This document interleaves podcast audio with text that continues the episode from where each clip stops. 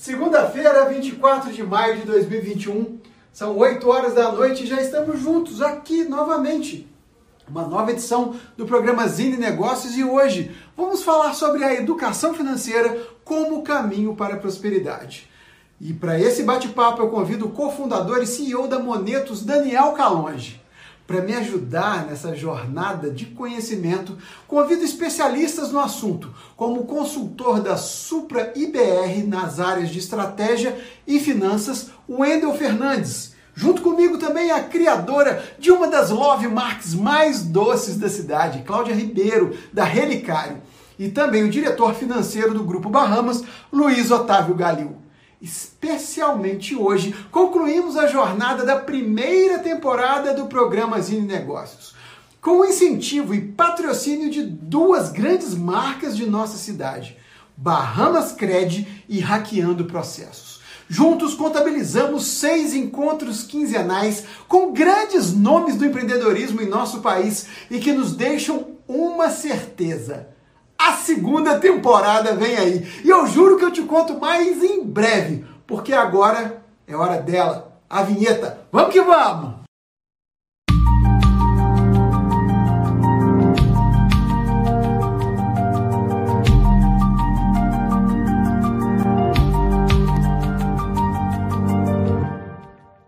Sejam muito bem-vindos!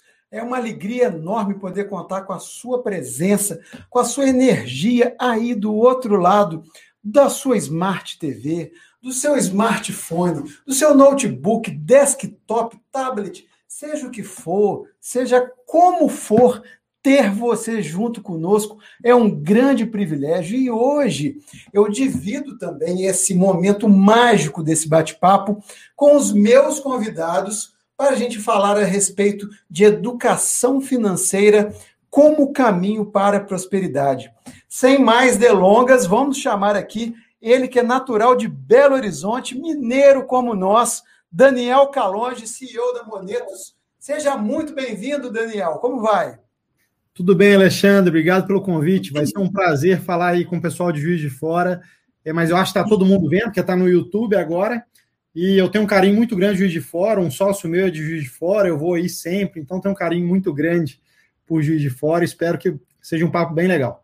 Com toda certeza, meu amigo. Muito obrigado por ter aceitado o nosso convite. E eu vou começar a chamar aqui agora os meus convidados de honra para juntar, para me ajudar nessa sabatina aí, para a gente aprender juntos um pouco mais sobre o caminho para a prosperidade através da educação financeira. Cláudia Ribeiro, chega mais, Cláudia. Como vai você? Boa noite, tudo bem vocês? Tudo ótimo. Prazer estar aqui do lado de vocês para aprender um pouquinho mais sobre educação financeira.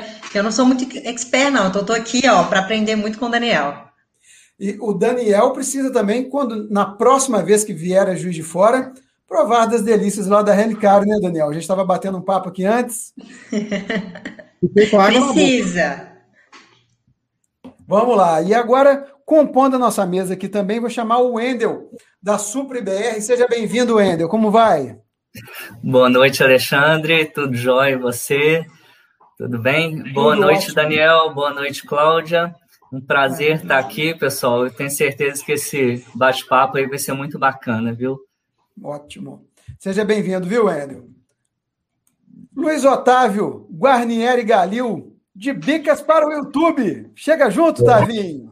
É isso aí, boa noite, Daniel, boa noite, Cláudio, boa noite, Wendy, boa noite, Celzine, boa noite boa aos espectadores aí. É prazer estar aqui de novo, né? Aproveitar aí, falar com o Daniel que ele pode chegar a Juiz de Fora e passar lá na, na Relicário e pagar com Bahamas Cred Elo, né? Boa! Posso perder essa não posso perder essa oportunidade, né? Entendeu? É isso aí, isso aí. Tá junto aí. Espero que a gente possa levar ao público é, uma, uma, bons conceitos de educação financeira, né? O Brasil precisa bastante disso, o povo brasileiro precisa bastante disso. E não é uma coisa fácil. Parece, mas não é uma coisa fácil, né, Daniel? É, é, é, dia a dia, né? Demanda muita disciplina e disciplina e brasileiro não combinam muito, né? A gente tem muita habilidade de lidar com adversidade e tal, mas ter disciplina no longo prazo e focar no longo prazo para a gente é um pouco difícil.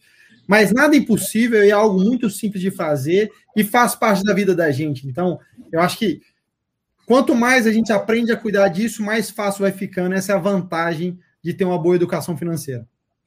Bacana. Ô Daniel, para poder inaugurar aqui nossa rodada de perguntas, é, eu gostaria de abrir de modo muito simples, até porque a, a, o tema escolhido tem uma palavra com a qual eu me identifico muito, que é caminho. Né? Muitas das pessoas, às vezes, imaginam sua jornada como uma escalada, como uma ascensão, e eu acho que tudo que sobe chega num ponto que precisa descer. E quando a gente está falando em um caminho, as coisas se tornam um pouco mais suaves.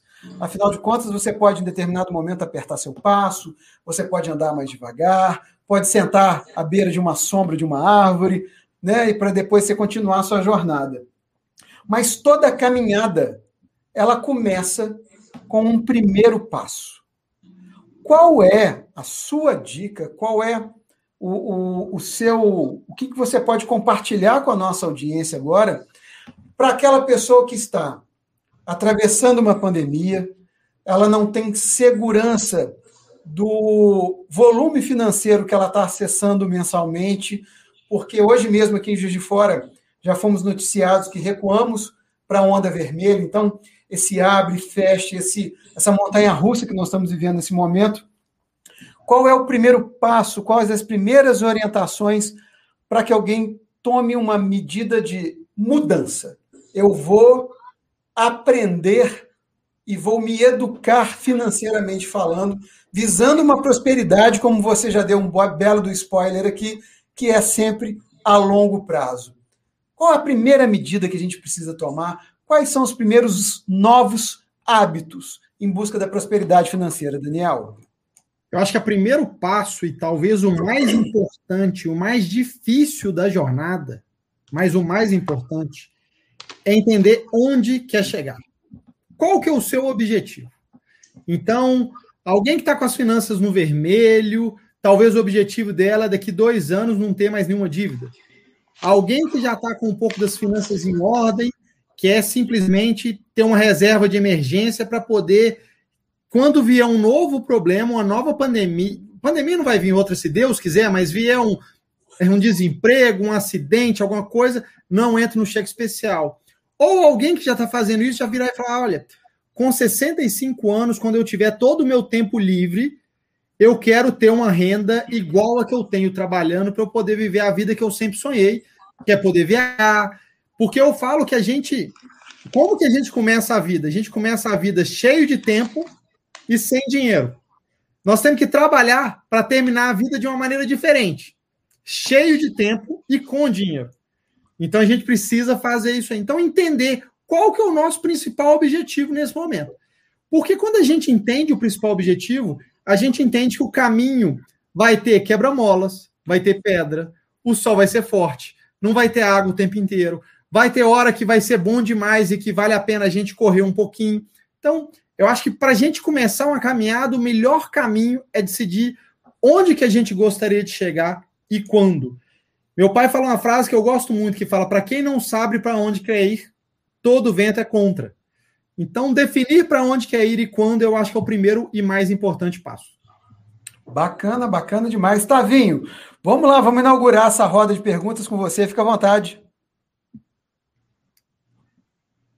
Tavinho, você está no mute. Obrigado. Daniel, é, eu, eu, vou começar uma, uma pergunta aqui que é eu acho que é emblemática, né? Na situação particular de países subdesenvolvidos ou em desenvolvimento, você tem uma renda per capita relativamente baixa e no Brasil hoje em torno de 2.500, né? Mas uma grande parcela da população recebe aí até R$ mil reais. Como equilibrar? Porque assim a pessoa precisa comprar um fogão, uma geladeira, uma televisão, ela não pode esperar, né, como muitas gente fala, é, junta o dinheiro e depois você compra à vista com desconto, até porque nesse momento isso já nem é verdade mais, que as coisas estão subindo muito, né? Como que essa pessoa consegue equilibrar esse endividamento que normalmente acontece e deixa as pessoas meio desesperadas e suprir as necessidades que ela tem no dia a dia das coisas básicas? Luiz Otávio, você fez uma excelente pergunta e você já falou um pedaço da resposta, que é equilibrar. Então, quando a gente faz uma dívida para comprar uma geladeira, ela é uma dívida de muito melhor qualidade e propósito do que uma dívida para conseguir ir mais vezes no bar esse mês. Ou fazer uma viagem sem poder naquele momento. Por quê? Porque eu não vou precisar comprar a geladeira sempre. Talvez eu estou precisando naquele momento e vou comprar. E um dos grandes desafios é que as pessoas começam a falar o seguinte: pô, mas por que eu vou pensar no futuro? Eu não sei se eu vou estar vivo amanhã. E as estatísticas mostram que a gente vai estar vivo amanhã. Então, é super importante, pode ser que não aconteça, mas a grande maioria das pessoas que tem 25, 30, 40, 50, 60, todas as expectativas é que ela vai viver muito mais tempo do que isso. Então, qual que é o equilíbrio? É entender o seguinte: o que, que eu preciso? Se eu realmente preciso, eu vou comprar e pronto. O que que eu quero? Pô, talvez no seu quero, no eu desejo, aí eu vou fazer uma conta. Eu estou conseguindo poupar para chegar no objetivo? Porque se a gente for pensar, uma aposentadoria confortável, não ter dívidas, é um desejo também. Você concorda que a gente está comprando uma aposentadoria confortável, a gente está comprando uma situação, um bem-estar financeiro, a gente está comprando não ter dívidas? Então, é um pouco disso que a pessoa vai ter que entender, e é uma decisão muito específica. É muito difícil para o melhor planejador financeiro do mundo, para o melhor gestor de investimento, virar e falar: olha, não gaste com tal coisa, porque aquela coisa pode ser muito pouco importante para alguém e muito importante para outra pessoa. Então, é entender direitinho, mas entender, pô, eu preciso me planejar, porque se vier um. Qual que é o grande desafio? Né? O que, que as pessoas normalmente vivem? Ela já vive no limite sempre. Ela está sempre com a água aqui, ó. Qualquer desafio que vem, a água sobe e aí não tem jeito. O que, que a gente sugere, né? O que, que o planejamento financeiro sugere? Vamos viver, mas vamos andar com, com a água um pouquinho abaixo do pescoço sempre. Por quê? Porque essa diferença de água eu estou acumulando. E aí, na hora que precisar, eu estou resolvido. Então é isso. Eu acho que a questão do equilíbrio é a grande resposta. Muito bom, muito bom. Cláudia, quero convidar você agora para estrear aqui o nosso rodízio com as perguntas. Fique à vontade, você está em casa. Vamos lá. Então, eu tenho uma dúvida sobre qual a porcentagem assim da nossa renda que seria mais é, indicada para fazer os investimentos, principalmente questão de investimentos de renda variável. Se tem alguma coisa que você já indica, né? Ou, ou cada caso é cada caso, enfim. O que, que você dá de dica sobre isso? Vamos, vamos, vamos do simples primeiro, Cláudio. Eu acho que a primeira coisa é a gente pensar. Da nossa renda, eu sempre sugiro poupar entre 10% e 20%. Aí vocês vão falar assim, Daniel, mas você é a única pessoa que fala para limitar em 20%. Tem gente que fala, por que não poupa 50%? Porque se a gente poupar 50%, poupar 70%, a gente vai esquecer a vida, concorda? Então, o objetivo nosso é poupar o suficiente para a gente conseguir alcançar nossos objetivos e continuar vivendo. Então, poupar demais é aquela pessoa que fala assim: vou começar a correr hoje e corre duas maratonas seguidas. Pô, ela vai ficar 20 dias sem correr nunca mais, porque a vida perdeu a graça para ela. Poupar muito é a mesma coisa. Então, eu sugiro poupar entre 10% e 20% da renda. Em casos muito específicos, poupar um pouco mais do que isso. Mas na grande maioria das pessoas, 10% a 20% da renda. Agora, quando a gente pega em percentual entre renda fixa e renda variável, né, o percentual em ações, o percentual em renda fixa, tesouro direto, CDB, LCA, LCI, isso vai depender muito do perfil. Perfil e da idade. Você tem quantos anos hoje, Cláudia? 32. 32. E você é empresária, então entender de risco você entende. Você sabe como abrir uma empresa, você sabe que pode dar certo, pode dar errado, pode vir uma pandemia, ficar sem faturar. Então, disso você já entende. Quando eu penso nisso, eu já posso colocar um pouco mais de parte em renda variável, por quê? Porque você tem uma percepção de risco, você entende que por mais que oscile no meio do caminho, tem um potencial de retorno maior e você consegue viver com isso. E você é muito jovem. Então vamos pensar, você tem 32 anos, Se vem uma crise que demora três anos para as ações voltarem ao mesmo preço, você vai estar com 35, vai estar muito jovem ao mesmo tempo. Agora vamos pensar alguém que tem 70 anos e é muito mais conservadora, nunca mexeu com nada de risco, sempre teve o salário garantido ali no final do mês, e aí, pô, já é outro perfil. Aí talvez não vai nada para renda variável, por quê? Porque o horizonte de investimento dela é muito curto, ela já tem 70 anos, provavelmente ela já está vivendo da renda e ela não entende muito bem como é que esse risco funciona. Então depende muito da característica. O ideal é, tem vários testes na internet, você pode fazer, descobrir o meu perfil do investidor. Então, se você for mais arrojada, assim, entender um pouco mais de risco, a gente pode pensar em ter 40, 50, até 60% em bons produtos de renda variável, que normalmente vão ser fundos de investimento. Para quem é mais conservador, vai ser muito menos, e a idade também, quanto maior a idade, menor o percentual em renda variável. Show de bola. Muito obrigada. Show. O Edel, você pode ficar à vontade para fazer a pergunta para o nosso convidado, Daniel Calonge. Legal, bacana, Alexandre. Então, Daniel, é, quando a gente fala aí de educação financeira e de investimentos, a gente logo pensa né, nesse mar de informações que a gente tem aí na internet o tempo inteiro, né?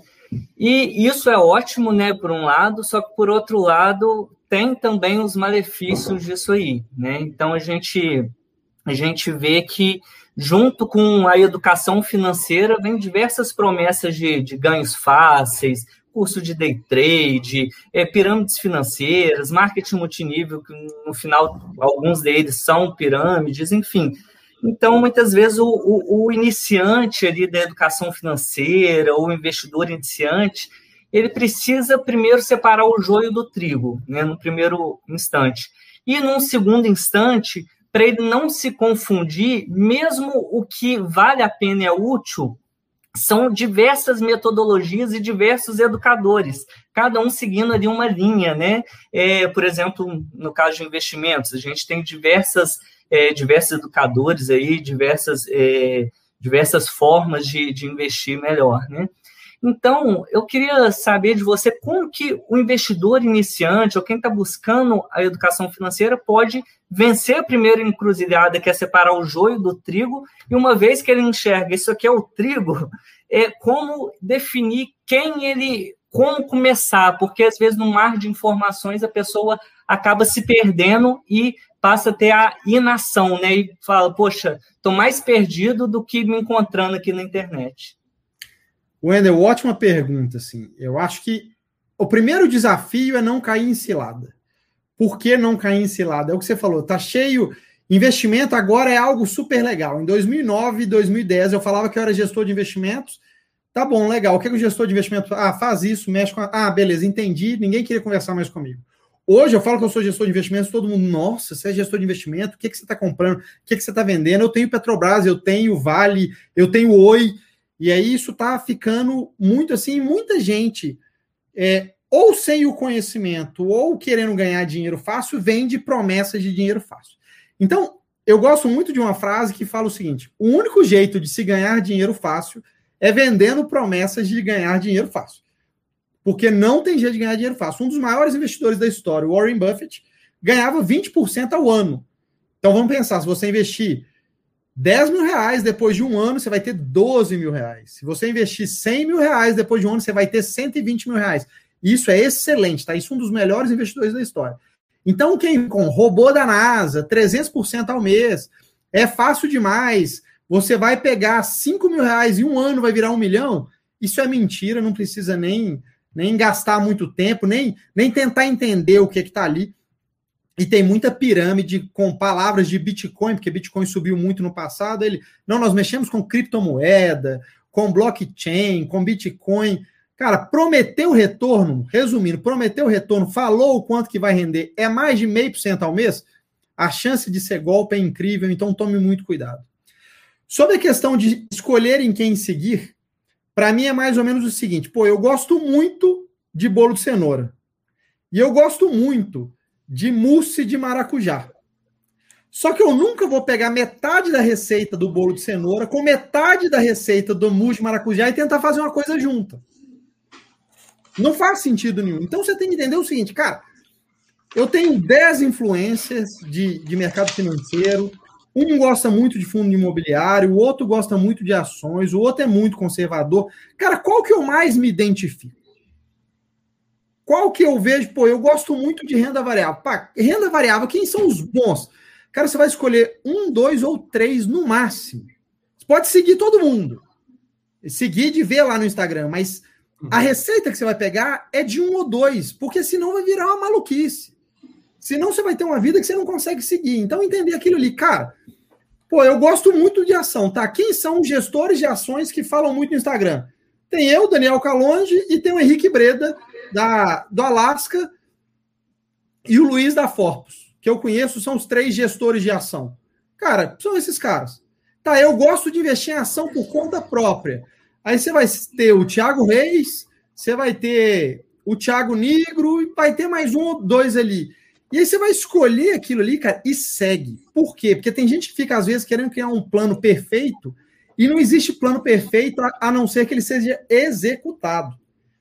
Então você vai ficar ali e vai ficar perdido. Então escolhe um perfil, começa a seguir aquilo ali e pega essas dicas e faz a sua parte. Porque não adianta ficar ali o dia inteiro no Instagram, vendo os influencers, o dia inteiro no YouTube e não poupando 10 a 20% do seu salário, e não investindo, e falando, pô, eu tô seguindo há 10 anos o Daniel e continuo sem dinheiro. Cara, você fez sua parte. No final da vida, não é o que você seguiu, é o que você fez. Então, eu acho que é mais ou menos esse caminho. Legal, excelente. Ô, Daniel, as perguntas também dos, dos internautas começam a chegar. Tem uma aqui muito curiosa do nosso querido Danilo Martins. Qual investimento você considera sendo de maior risco? Criptomoedas ou codornas? Ótima pergunta. Isso é porque eu já fui criador de codorna, então eu já fiz tudo nessa vida. Em 2008 eu criava codornas. É, eu acho que o risco está ligado ao conhecimento que a gente tem do assunto. Então, criptomoedas para mim é totalmente mais arriscado do que investir em codornas. Por quê? Porque codorna eu conseguia saber o meu custo, o quanto que o mercado pagava e quanto eu tinha de lucro numa situação normal de mercado. Eu não consigo saber quanto que uma criptomoeda deve valer. Então, eu não sei se o Bitcoin a 340 mil reais estava caro, eu não sei se ele a 200 mil reais agora está caro, eu não sei se ele a 20 mil reais está caro. Então, se eu não consigo dizer a qual preço aquilo está caro, para mim é um risco que eu não sei calcular. Pode ser que alguém consiga calcular, mas eu nunca vi nada muito efetivo nesse sentido. Uma codorna eu vendi a dois reais. Se alguém me oferecesse a 50 centavos, está muito barato. Se alguém me oferecesse a 2,50, estava caro. Então, esse entendimento de quanto vale um ativo tem muito a ver com a, a, a, segurança que ele tem. É por isso que renda fixa tende a ser mais seguro do que ações. Porque quando eu compro um título do Tesouro que vai me pagar é, 10% ao ano, eu sei que daqui a um ano eu tenho o que eu coloquei mais 10%. Quando eu estou investindo em ações, eu posso ter o que eu coloquei mais 50%, eu posso ter o que eu coloquei mais 15%, eu posso ter o que eu coloquei menos 20%, então, por ser mais arriscado, por eu não saber, é mais arriscado. Só que a ação eu consigo ter alguma previsibilidade, porque o resultado da a cotação segue resultado das empresas. Então, empresa igual o Grupo Bahamas, por exemplo, que cresce, que faz um cartão de crédito de qualidade, que as pessoas estão lá, se ela tivesse na bolsa, o que, que eu espero ver? A cotação do Grupo Bahamas subindo, porque o resultado sobe todo ano. Então, é, é muito mais simples eu entender, porque se eu entendo de empresas, eu consigo, de alguma maneira, prever o preço que aquela ação vai estar no futuro. Só que é engraçado que quando eu analiso isso, o futuro em cinco anos é muito mais visível do que o futuro em seis meses. Por quê? Porque em cinco anos, 90% da cotação vai ser o resultado do Grupo Bahamas. Em cinco meses, vai ser pandemia, vai ser o que as pessoas estão falando, vai ser a cotação do dólar, vai ser a taxa de juro. Só que no meio do caminho, toda essa neblina se dissipa e fica só os resultados das empresas. Então, por isso que quando eu falo de investir em renda variável, eu tenho que pensar no horizonte de investimento de longo prazo e não ficar comprando e vendendo todo dia. E tem cliente monetos aqui, ó. O rei da química, Daniel, é o cara. Orgulho de usar a monetos há mais de três anos. Obrigado, rei da química. Prazer. E o Gildo Júnior mandou uma pergunta para você também. Para quem vai iniciar uma reserva financeira economizando, conforme sua recomendação, 10 a 20% da renda, Onde que você aconselha colocar esse dinheiro, já que a poupança está defasada? Ótimo. É, eu acho que toda, todas as pessoas do mundo deveriam ter, no mínimo, dois objetivos. Podem ter mais, mais do que. Que qual que é?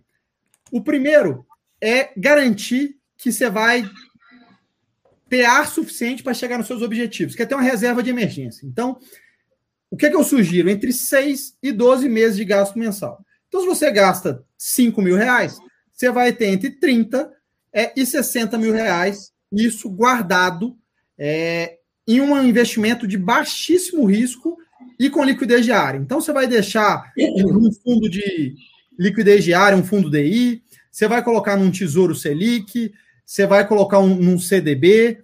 É, tem contas digitais que já rendem 100, 110, 120% do CDI ao mês. Para essa parte de reserva de imprevistos, é excelente. O outro ponto é aquele que eu falo assim: é chutar a bunda do chefe, que é quando você pode começar a trabalhar só com o que você gosta. Você vai trabalhar porque você ama trabalhar e não porque você precisa mais. Que qual é o outro objetivo? É alcançar a independência financeira.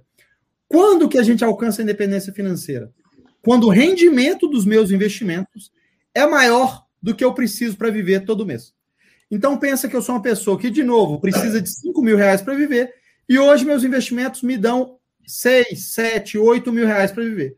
Logo, eu estou independente financeiramente. Eu não preciso de trabalho, eu não preciso de ajuda, eu não preciso de nada. Só os meus investimentos já me bastam. Esse investimento é onde você vai poder tomar um pouco mais de risco, onde você vai correr atrás de um pouco mais de resultado e você vai abrir mão de um pouquinho de liquidez, não precisa resgatar amanhã. Você vai fazer um investimento pensando em um, dois, três anos e pensando em render cada dia mais. Então, ali você vai colocar um percentual maior em ações e vai, por exemplo, colocar num bom fundo de ação 50% do seu patrimônio, é, numa boa reserva, de, num bom fundo de renda fixa, mais 50% do patrimônio. Você vai pensar em balancear desse jeito. Então, a sugestão muito legal depois entra ou, a, ou baixa o app da Monetos, ou entra no site, clica lá no Comece aqui, e aí você já vai responder seu objetivo e seu perfil do investidor, ele já te sugere as alocações. Então você já vai entender como é que você pode fazer isso personalizado. Então, alguém que é mais arrojado vai sugerir mais ação, alguém que é mais conservador vai sugerir menos, e assim sucessivamente. Bacana demais. E qual é a inteligência digital por trás dessas indicações, Daniel? O que, que a gente entendeu? A gente entendeu os diversos perfis de investimento que existem, desde o mais conservador até o mais arrojado. E colocamos isso tudo num sistema que analisa em tempo real qual que é seu perfil e casa tanto o seu perfil com o seu objetivo. Porque vamos pensar, alguém que é muito arrojado, eu, por exemplo, é, eu, eu sou gestor de investimento, eu tenho 100% do meu dinheiro investido no fundo de ações da Moneta. Está 100% em ações. Mas eu sou gestor de investimento. Eu tenho um perfil muito mais arrojado. Mas, se eu tiver um objetivo de uma viagem daqui a um ano, o prazo é muito curto. Como o prazo é curto e a ação oscila muito no curto prazo, o sistema vai me sugerir ter 100% em renda fixa. Então, ele casa tanto o meu perfil quanto o meu prazo do meu objetivo. E aí ele já faz aquilo tudo e já aplica automaticamente. Show. E eu tô vendo a caneta do Luiz Otávio ali nervosa. Tá indo para cima, para baixo. Tem pergunta boa vindo por aí. Fala para mim, Luiz Otávio. Tem nada, tem nada já. Ô, ô Daniel, uh, eu quero voltar um, um pouco na, na questão da educação financeira. A gente, esse ano, que esses últimos dois anos, a Bolsa teve um boom muito grande de pessoas físicas, né? E são pessoas que têm alguma reserva e é importante buscar melhores alternativas. A gente, a gente entende isso aí. Muita gente perde, né? Porque às vezes não está preparado, não tem estômago suficiente, começou a perder, já resgata logo. Mas, de todo modo, essa pessoa ela tem algum recurso guardado para poder ter investido. Eu quero voltar naquele que não tem recurso. A gente tem aí uma, uma expectativa de entre 60% e 65% de inadimplentes no Brasil. É, como eu disse lá na minha primeira pergunta, a gente também tem uma, uma renda per capita baixa. Então, o uso do, do cartão de crédito é uma questão, assim, hoje que complementa a renda de, da maioria dos brasileiros. E não é raro você ter um, um, uma, uma pessoa que tem dois, três, quatro cartões de crédito, né? Queria que você comentasse um pouco sobre o, é, o que é ter mais de um cartão de crédito. É, queria que você comentasse um pouco sobre é, como a pessoa deve lidar com o cartão de crédito, ou seja, é, se, eu, se eu entro no rotativo, o juro é 10%, 12%, se eu entro no parcelamento da fatura, além de eu não ficar inadimplente, eu tenho um juros aí na faixa de 4%, coisa do gênero, né? Então, como é que, como é que no, no dia a dia, no, no, vamos ver mesmo, dessas dificuldades desses clientes, né? E afeta até mentalmente as pessoas, como é que essa pessoa deve lidar com, esse, com isso tudo? O Jô estava excelente, assim. Eu acho que o primeiro ponto nesse sentido é que o cartão de crédito ele não é um gasto, ele é uma forma de pagamento.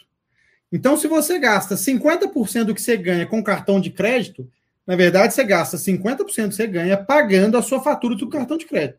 O que você pagou ali é que são seus gastos.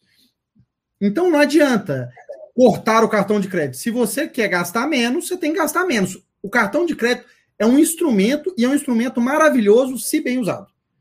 Então, é, eu acho um instrumento maravilhoso, porque tem uma, uma frase no mercado financeiro que não existe almoço grátis, né? Não tem nada que é de graça. O cartão de crédito, para mim, é o único almoço grátis que ainda tem no mercado. Por quê? Porque você pode. Você, compra hoje e paga em 30 dias. Você compra parcelado em 12 vezes sem juros. Então, dá para ganhar um dinheiro, às vezes, usando o cartão de crédito nesse sentido. Qual que é o problema? O problema é entender que o cartão de crédito é como se fosse uma poupança. Então, enquanto você tem limite, você gasta tudo aquilo ali do cartão de crédito, não tendo fluxo de caixa necessário para pagar a fatura. E aí, isso que você falou é muito importante. Então, se você não pagar a fatura é, ou ficar no cheque especial, você vai ter uma dívida muito mais cara do que se você parcelar a fatura e pagar o mínimo, por exemplo. E aí é muito mais interessante, se você não consegue pagar, pagar uma taxa de juros de 4% do que pagar uma taxa de juros de 8% ou de 12%. Então, é, não pagar o mínimo não faz sentido nenhum, deveria sempre pagar o mínimo o mínimo. E entender que o cartão de crédito é só um instrumento. É, isso é muito importante. Assim.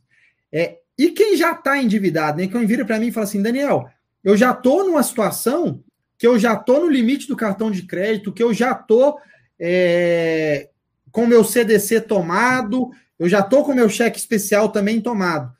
Primeira coisa que eu sempre sugiro, lista as dívidas, não da maior para menor, lista sempre da mais cara para mais barata. Sempre. Pague as mais caras primeiro. Entenda se você consegue pegar uma dívida mais barata para quitar essa mais cara. Esse exemplo que você deu de parcelar a fatura. Por uma dívida de 4% contra uma dívida de 8%. É melhor. Então você vai fazer isso. Se você for um aposentado ou um pensionista ou alguém que tem acesso a um crédito consignado, as taxas hoje no Brasil são menores que 2%. Então, pegar uma taxa de 2% para pagar uma dívida de 8%, de 10%, faz todo sentido. Vamos pegar um exemplo simples. Vamos pensar alguém que tem uma dívida de 5 mil reais. Se essa dívida tiver um custo de 10%, você vai pagar 500 reais de juros todo mês. Se essa dívida tiver um custo de 2%, você vai pagar 100 reais de juros. Então, se você conseguir trocar uma dívida de 10% por uma de 2%, só nisso você já economizou 400 reais, que você pode, em 25 meses, abater a sua dívida toda simplesmente com essa troca de juros. Então é muito importante pensar nesse sentido e fugir de juros altos. Juros altos, enquanto quando eu estou investindo, quanto maior os juros, mais rápido eu acumulo a bola de neve boa, mais rápido eu vou ter um patrimônio grande para poder usufruir dele. Quando eu estou devendo, essa bola de juros, essa essa bola de neve está contra mim. Então, se eu tenho uma dívida de 10 mil reais, de 10, 5 mil reais a 10% de juros, no próximo mês é 5.500. No outro mês já é 6.050. E assim sucessivamente. Eu respondi, Luiz Otávio? Respondeu sim. É, acho que essas dicas são, são importantes, né? Para tentar disciplinar, como eu disse lá, né? A pessoa tem necessidade de, de comprar, de parcelar e usa o limite todo, né? Aí sai daquele limite, pega outro, mais outro limite e aí vai se embananando. Então, acho que a disciplina aí é um, é um caminho importante para o consumidor, vamos chamar o, o mais usual, o mais comum, que mais tem aqui, né? Luiz, e tem um ponto super legal que você falou, porque a grande maioria das pessoas vira e fala assim: Daniel, mas você tá maluco poupar 10, 20% do salário? Eu tô vivendo por aqui, eu não consigo poupar nada. E eu pergunto: você já teve aumento? A pessoa fala: tive um há seis meses. Foi de quanto? Ah, foi de 20%. Aí o que aconteceu? Ah, não, aí hoje eu já gasto o mesmo tanto que eu ganho. Falei, então vamos fazer o seguinte: então tá, não dá para cortar nada hoje. Vamos fazer o seguinte: o próximo aumento que você tiver, você vai poupar 40% do seu aumento. Combinado? Se você vive hoje com 5 mil, na hora que você estiver ganhando 6 mil, você consegue poupar 400 reais desse a mais? Você vai viver com 5,600 e vai poupar 400. Se você vivia com 5, você consegue viver com 5,600. Mas por quê? A gente subir custo, a gente sobe muito rápido, a gente sobe em um mês. Uhum. Cortar custo, a gente gasta no mínimo um ano. Porque a gente vai vai para um apartamento melhor. Um apartamento melhor tem mais condomínio. Um apartamento melhor tem outra coisa. E quem mora num apartamento melhor merece ter um carro melhor. Ele entra no financiamento do carro. E aí você fala, aí chegou no ponto que o cara tá por aqui. Ah, não, quem mora nesse prédio e tem esse carro faz essa viagem por ano, então também tem que fazer. E ele vai entrando nessa bola de neve. Aí você vira e fala assim: não aguento mais, eu estou trabalhando para o banco. Meu dinheiro vai tudo para pagar dívida, eu quero trabalhar para mim, vou cortar. Aí ele fala: Nossa, para eu cortar, eu tenho que não viajar, eu tenho que não trocar de carro esse ano, eu tenho que mudar de apartamento para um mais barato. Tá vendo que é muito mais complicado? Você devolver um apartamento é muito mais difícil do que você ir para um apartamento um pouco melhor. Então, o que, que eu sugiro assim? Quando eu comecei, com 22 anos, mais ou menos, as pessoas falavam assim para mim: Daniel, você é pão duro. Eu não era pão duro, eu só vivia de acordo com as minhas finanças. Em vez de viver com 100% do que eu ganhava, eu vivia com 80% do que eu ganhava. Então eu vivia um pouco pior do que as pessoas que eu convivia. Só que com o tempo, quanto mais você planeja o futuro, melhor é o seu presente. Por quê? Daqui um ano é futuro, mas quando você chegar lá, virou seu presente. Se você planejou ele hoje, daqui um ano vai ser muito melhor do que é hoje. E aí você vai continuar vivendo com 80, só que os seus 80 é maior do que os 100 dos seus amigos que não planejaram nada. E dali para frente você está igual durante um tempo. Passa mais dois ou três anos, como você foi fazendo o dever de casa, dali para frente você está muito melhor do que todo mundo. Agora ninguém mais te chama de pão duro, fala que você é um bom investidor, fala que você sabe planejar o futuro. E aí fica fácil. Porque é igual quando meu pai fala uma frase muito legal, que ele fala o seguinte: quando você está entrando no mar, às vezes você dá duas braçadas e a onda te leva três passos para trás, né? Você está naquela zona de arrebentação. Começar a poupar é a mesma coisa. Só que depois que você passa a zona de arrebentação, cada braçada que você dá te leva. Então é isso. Então o difícil é começar, mas depois que começa e pega o hábito, vocês vão ver que é impossível parar. Alexandre, se você me permite uma tréplica, é, o Daniel, o, o, a gente falar com renda de 5 mil, claro que você tem muita gente no Brasil, são investidores, essa coisa toda, mas não é a grande realidade, né? É, qual, como, é, como é que se guarda 50 reais por mês? Como é que você economiza 50 reais por mês, 100 reais por mês, ganhando 1.500, 1.800, 2.000? Acho que é, é, é essa provocação que eu queria te fazer aí dentro da disciplina. Aquele negócio de você anotar todas as despesas no seu dia a dia funciona? Luiz Otávio, é, funciona para alguns perfis, não funciona para os outros. Eu acho que todo mundo deveria saber exatamente com o que gasta, no mínimo durante algum período. Ficar três, quatro meses poupando ali, anotando tudo para entender, cara, eu gasto com tanto. E aí as pessoas vão se assustar o tanto que elas gastam com pizzaria, com Spotify, porque o cara assina um monte de coisa e às vezes ele para de usar, ele gasta um telefone muito caro que ele já podia economizar. Então, anotar faz muito sentido. O outro ponto muito legal da sua pergunta, Luiz Otávio, é entender o seguinte: tudo que eu estou gastando, eu realmente preciso? Porque tem diferença entre padrão de vida e qualidade de vida. Vou dar um exemplo. Quanto que custa o Netflix? Eu acho que é 30 reais por mês, não é? 30 reais? Por aí. Eu quis ver uma série na Netflix, paguei 30 reais. Passou um mês, eu vi que eu fiquei um mês sem ver a Netflix, porque eu não gosto muito de ver Netflix, sou um padrão que eu não gosto. Eu cancelei. Aí você vai falar assim, pô, Daniel, mas 30 reais fez diferença para você? Graças a Deus, 30 reais não faz tanta diferença mais para mim. Mas se eu não uso, é dinheiro jogado fora. E eu não jogo dinheiro fora. Então eu cancelei Netflix. Simples assim. E é isso que eu quero dizer. Então, se a pessoa ganha 1.800 e ela paga 200 reais de plano de telefone, 100 reais de plano de telefone, 50 reais de plano de telefone, às vezes com isso ela já consegue economizar os 50 reais que você falou. Porque eu gasto 25 de plano de telefone por mês, porque eu descobri um plano que chama Vivo Easy, que é um plano extremamente barato, e eu uso ele à vontade e pago 25, 26 reais em média por, por mês.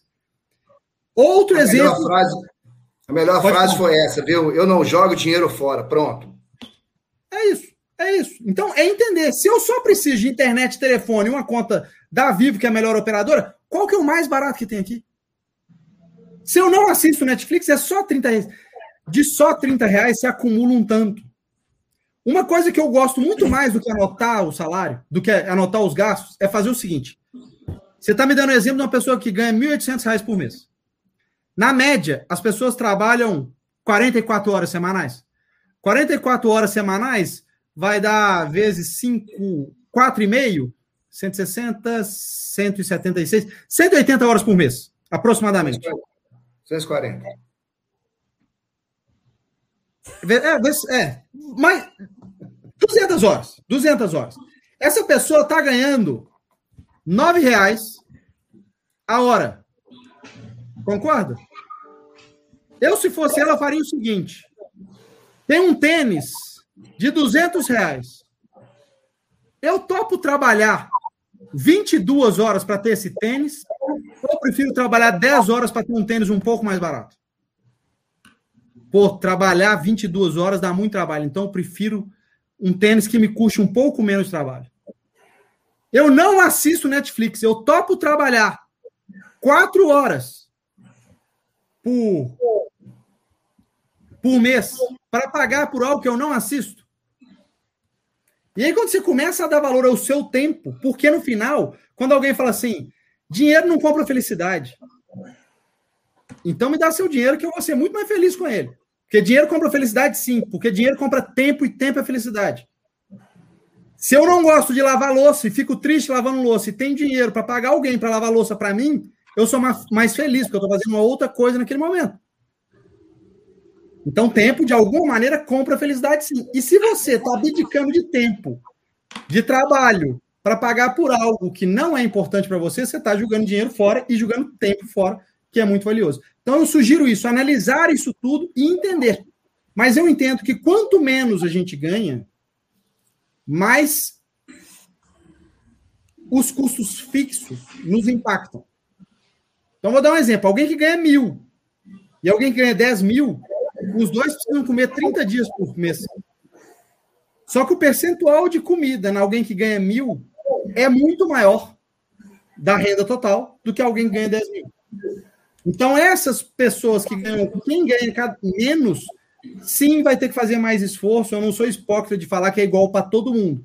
Mas o único jeito de você mudar essa realidade é trabalhando em cima dela. Então, independente de onde é que você estiver, a minha sugestão é onde eu posso é, focar em cortar, em economizar, para eu melhorar de vida, para eu começar a ter rendimento, para ser mais fácil viver com um pouco mais de dinheiro.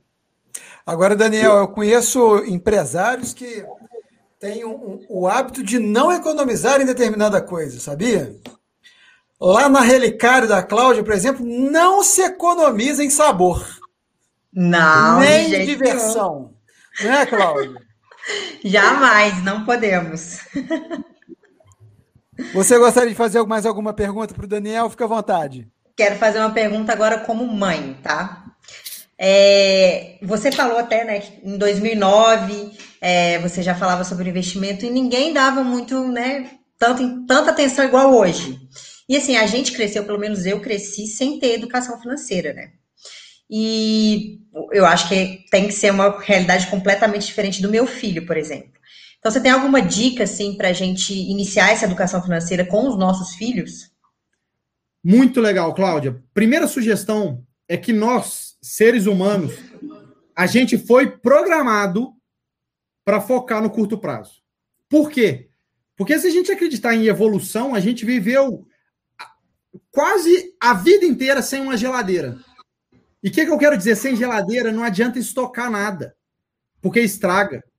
Então, 500 anos atrás, você fazia hoje para comer amanhã, e era assim sucessivamente. Quem pensava muito a longo prazo era agricultor que plantava algo para colher em 4, 5 meses. Falar que você vai fazer algo para se beneficiar daqui 25 anos é uma janela de tempo que geneticamente a gente não foi preparado. Então a gente precisa ensinar isso para eles. Então, uma das sugestões que eu daria. Quantos anos tem seu filho? Cinco. Cinco anos. Uma das sugestões que eu faria é o seguinte: sei lá, leve ele no shopping, dá 10 reais para ele. E aí, ele quer um produto de 20 reais.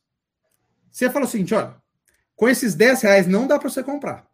Mas se você não comprar nada com esses 10 reais, me entregar ele, até o final do shopping ele vai virar 20 reais. Que a mamãe ficou com o dinheiro, usou para outras coisas e ele rendeu. Mamãe tá te dando 20. Com esses 20 reais você consegue comprar o que você quiser. Isso com qualquer proporção. Por quê? Porque a, você vai gastar um pouquinho de dinheiro a mais, mas você vai mostrar para ele o valor de abdicar de um pequeno objetivo hoje para ter um grande objetivo amanhã. Porque eu tenho certeza que você, como empresário, viveu muito isso. No início da sua vida de empresário, você abriu mão de um monte de coisa. De sábados, de domingos, de férias, de renda, de certeza que, pô, podia dar certo ou errado, você ia ter seu salário. Você abriu mão disso tudo. Ensina seu filho a abrir mão desse dinheiro agora, do docinho agora, para um docinho, por, por dois docinhos daqui meia hora, por dois docinhos daqui quatro horas, por quê? Porque à medida que isso for passando, você vai perceber que ele vai entender essa espera. Minha mãe fazia um outro negócio muito legal comigo que eu sugiro para todo mundo. Eu não sei mais se é comum, mas era muito comum aquelas caixas de bombom, especialidades da Garoto, da Nestlé, e minha mãe abria e, e tirava por algum joguinho e falava o seguinte, assim, é... sei lá, Daniel foi o primeiro, aí eu escolhia um, minha outra irmã escolhia outro, minha outra irmã escolhia outro, minha mãe outro, e assim até acabar. Aí vamos pensar que tinha cinco para cada uma das pessoas. Eu era novinho, adoro doce, comia todos. Minhas irmãs, não lembro, mas eu comia todos. Minha mãe comia um e guardava os outros. Passavam umas duas horas, minha mãe pegava um bombom, comia na nossa frente. A gente ficava super chato. Mãe, me dá um bombom, me dá um bombom lá. Quem guarda tem. E não dava o bombom. Eu tenho certeza que para minha mãe é muito difícil. Para vocês, mães que estão ouvindo, devem falar: eu vou deixar meu filho sem isso. Mas esse é o desafio. A gente quer, ensinar o filho para a vida ou para não sofrer. Porque se a vida vai ter dificuldades, mostrar para ele essas escolhas o tempo inteiro, a gente vai mostrar o que é a vida. Então, para mim, sempre foi muito mais fácil poupar, porque minha mãe, minha mãe era e aí eu falo algumas sortes que a gente tem na vida. Minha mãe era aquela que acendia o fogão com fósforo e guardava o fósforo, que se já tivesse uma boca acesa, ela reacendia para acender o outro. Não existe nenhuma gordurice maior do que essa. Quanto que custa a caixinha de fósforo? 20 centavos? 30 centavos?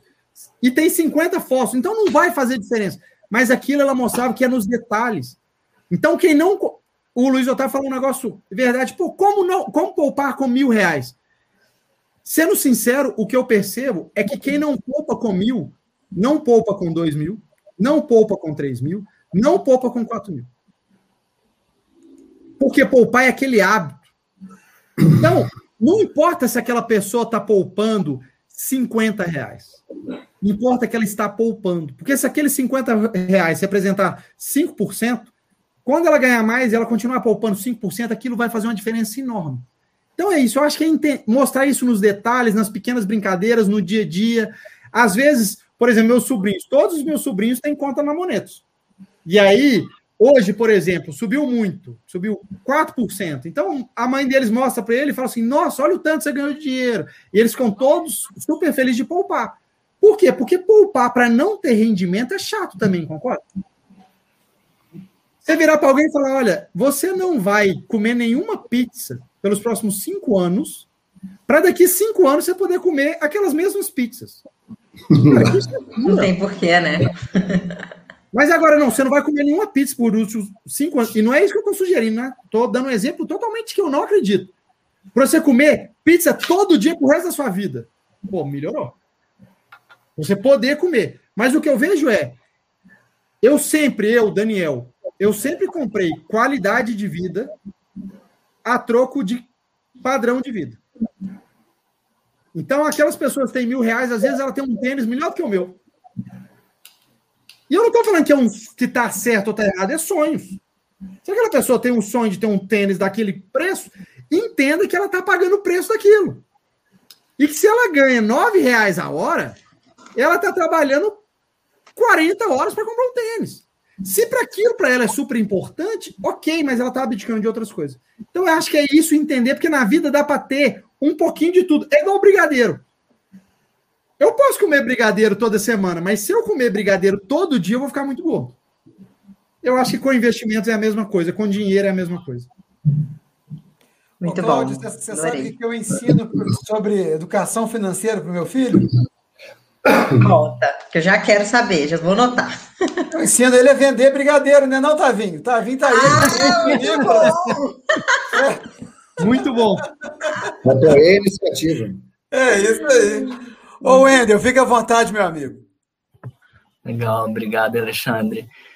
Então, Daniel, quando a gente fala de educação financeira, né, sempre vem muito à mente orçamento doméstico, investimento, controle de gastos, enfim, de maneira geral, mas pouco se fala sobre o empresário, né, a falta de educação financeira do empresário. E a gente sabe que o pequeno empresário, o microempresário, enfim, ele sofre muito é, por conta disso. Se ele tivesse um planejamento, um controle financeiro eficaz, tudo ia ser mais simples, né? Tem uma frase do Warren Buffett que fala o seguinte: é, eu sou um bom investidor porque eu sou um bom homem de negócios. Eu sou um bom homem de negócios porque eu sou um bom investidor. E aí, muitas pessoas falam assim: ah, eu sou empresário, não invisto, não. Outros falam assim: ah, não, eu sou investidor, eu não sou empresário. Só que eu acredito muito que tem uma complementariedade, que não são excludentes, né? E que muitas vezes, se o empresário ele for também um investidor, ele pode trazer muitos aprendizados do mundo aí do investimento, de grandes empresas, para o seu negócio, desde a importância de se manter o caixa, reserva de emergência. Como que você enxerga essa complementariedade e essa falta aí de educação financeira do empresário? Wendel, excelente ponto, assim. É, primeira coisa que eu. Muita gente fala assim: poupe sempre, invista sempre e sempre no mercado financeiro. Primeira coisa, não existe investimento nenhum melhor do que educação. Não existe, assim. Acho que é, a melhor decisão da minha vida foi com 22 anos de idade falar o seguinte: qualquer dinheiro que for para eu aprender algo, eu topo. E eu estava muito muito sem dinheiro nessa época. Por quê? Porque educação faz um sentido completo. Outra coisa é, nada vai render melhor do que você investir no seu negócio se ele for bem. Então, se você tem um negócio que vai bem, invista nele. Só que adianta você investir nele para sempre? Para mim, esse é o segredo. Então, no início da Monetos, eu só investia na Monetos, para manter a Monetos viva. No início dos meus outros negócios, eu só investia nele para manter vivo. Só que você tem que começar a entender que vai oscilar. Então, ter dinheiro para outras coisas é super importante. Então, o que, eu quero dizer? Seu negócio está indo bem, investe um pouco desse dinheiro, porque um dia ele pode não ir tão bem, você pode salvar o seu negócio com esse dinheiro. Quantas vezes eu já fui empreendedor ser salvo porque tinha dinheiro na física, porque tinha um lote, porque tinha um apartamento, porque tinha alguma outra coisa. Então, é aquele negócio da diversificação, né? Então, ter, não colocar todos os ovos numa cesta só. Então, eu sempre sugiro todo mundo que é empreendedor investir. E até uma das sugestões muito maiores é: se você é empreendedor, aquela ideia de reserva de imprevisto de seis meses, ela está errada, ela tem que ser de 12. Porque se sua empresa for. Olha que ponto interessante. Pensa que eu sou empreendedor e 100% da minha renda vem da minha empresa. Parte salário parte lucro. Se a empresa vai mal, eu perdi 100% da minha renda. Então, o que, que eu tenho que fazer? eu tenho que ter uma reserva maior, porque todo o meu risco está concentrado em apenas uma coisa, que é minha empresa. Então, não vai ser seis meses, vai ser 12 meses. Agora, se eu sou funcionário de uma empresa, eu tenho o risco daquela empresa. Mas eu posso começar a trabalhar com outra coisa. Eu posso, então, eu posso ter uma reserva um pouco menor. Se eu for funcionário público, o governo pode até atrasar, mas ele tem que me pagar. Então, meu risco ainda é menor. Então, eu tenho menos reserva.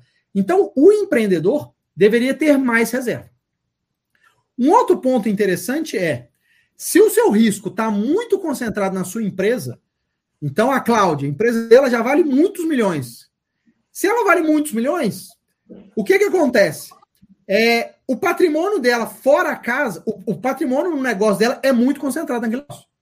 Então faria sentido ela, mesmo entendendo do risco de empreender, ser muito conservadora nos outros investimentos. Por quê? Porque ela está resolvendo tomar risco no negócio dela. Mas agora vamos pensar que a, a Cláudia fez o dever de casa, poupou, e hoje o negócio dela, por mais que seja muito valioso, só representa 50% do patrimônio dela total. Com os outros 50% em dinheiro, ela pode tomar um pouquinho mais de risco. Por quê? Porque ela sabe desse risco, ela entende disso, ela ganhou o dinheiro tomando risco. Então é super importante para o empresário balancear isso aí. Mas não tem que se matar e falar, pô, eu vou tirar do meu negócio e meu negócio vai deixar de crescer para investir no mercado financeiro. Cara, não, não faz isso. Se o dinheiro hoje no seu negócio vai fazer ele crescer, põe no seu negócio. Mas a partir do momento que o seu negócio começou a retornar algum dinheiro, comece a se pagar um pouquinho, comece a investir, comece a entender no mercado, comece a entender essa criação de valor. Eu falei de alguns milhões, a Cláudia deve estar com vergonha dos vizinhos dela, preocupada, ou sem saber, mas é por quê? Porque o negócio tem um fluxo de caixa, o negócio não vale o quanto que ele fatura por mês. Ele vale o quanto que ele vai dar de lucro dali para frente. Então, se ela montou a melhor brigadeiria de Juiz de Fora, ela tem um monte de opção, ela pode franquear isso para o Brasil inteiro. Imagina 100 lojas da Relicário pelo Brasil, 200 lojas da Relicário pelo Brasil. O valor disso é 100 lojas da Bahamas. O valor disso para a sociedade é muito grande. Então alguém vira e fala: Olha, Cláudia, o seu negócio vale tanto que eu vou te comprar um pedacinho dele, que investir em ação é exatamente isso. E aí, nesse momento, vale a pena diversificar. Hoje, como que eu estou? Se eu for olhar o meu patrimônio investido em ações e meu patrimônio na Monetos, ele está mais ou menos 70% é o meu valor na empresa, 30% é o meu valor na Monetos. Com o tempo, a ideia é diversificando esse risco, diminuindo dentro da Monetos e mais para investimentos no mercado financeiro, que também é dentro da Monetos, mas não é o risco mais empresa. Fez sentido, Wendel? Eu consegui responder um pouco sua pergunta?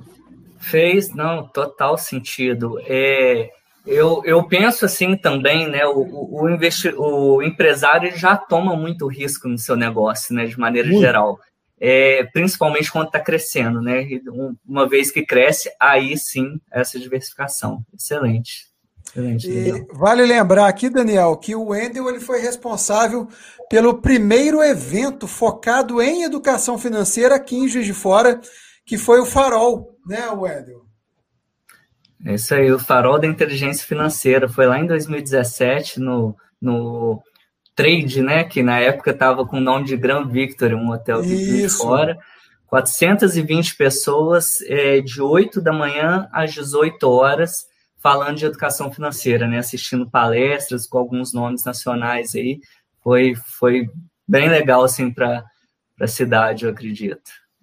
Isso aí, esperamos, Esperamos aí no mundo pós-pandêmico ter eventos como esse novamente. É isso aí.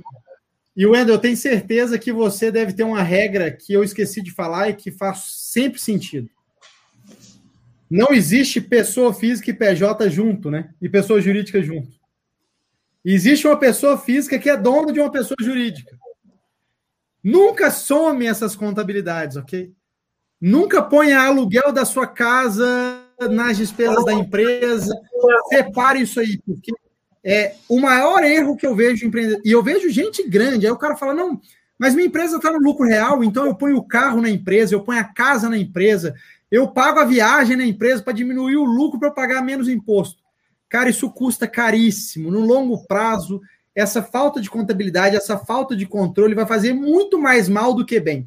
Então, separa aquilo exatamente, entenda que você é um funcionário da sua empresa, que você pode receber a distribuição de resultado, mas são coisas separadas, porque às vezes a pessoa acha que faturou 100 mil reais e acha que ela ganhou de salário 100 mil reais. Pô, mas faturou 100 mil reais, tem 50 mil de custo, tem 10 mil de aluguel, tem 5 mil de dívida, tem.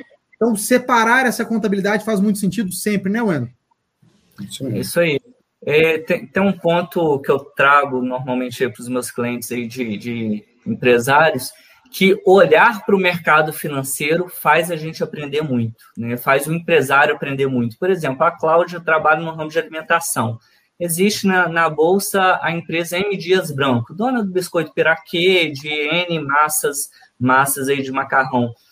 À medida que a gente vai olhando o que, que essa empresa gigante lá da Bolsa está fazendo, às vezes a gente tem alguns insights, algumas estratégias que a gente consegue trazer para o nosso negócio de uma maneira micro, obviamente, mas que surgiu de olhar para o mercado financeiro. Então, para mim, o mercado financeiro é, pode servir como um excelente professor também dos empresários é, para ut utilizarem como uma escola gratuita, né? uma, uma escola de experiências, né? vamos colocar assim, e estratégias para puxar alguma coisa ali para aplicar o seu negócio. Né?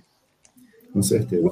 Wendel, esse é o ponto, é muito legal, que é, pensa que eu quero correr e eu tenho a chance de estudar com o Usain Bolt, o maior corredor da história, todas as técnicas que ele usa para correr, o que, como ele vai correr semana que vem, como que ele corre no frio, como que ele corre no calor. Pô, eu iria seguir aquilo.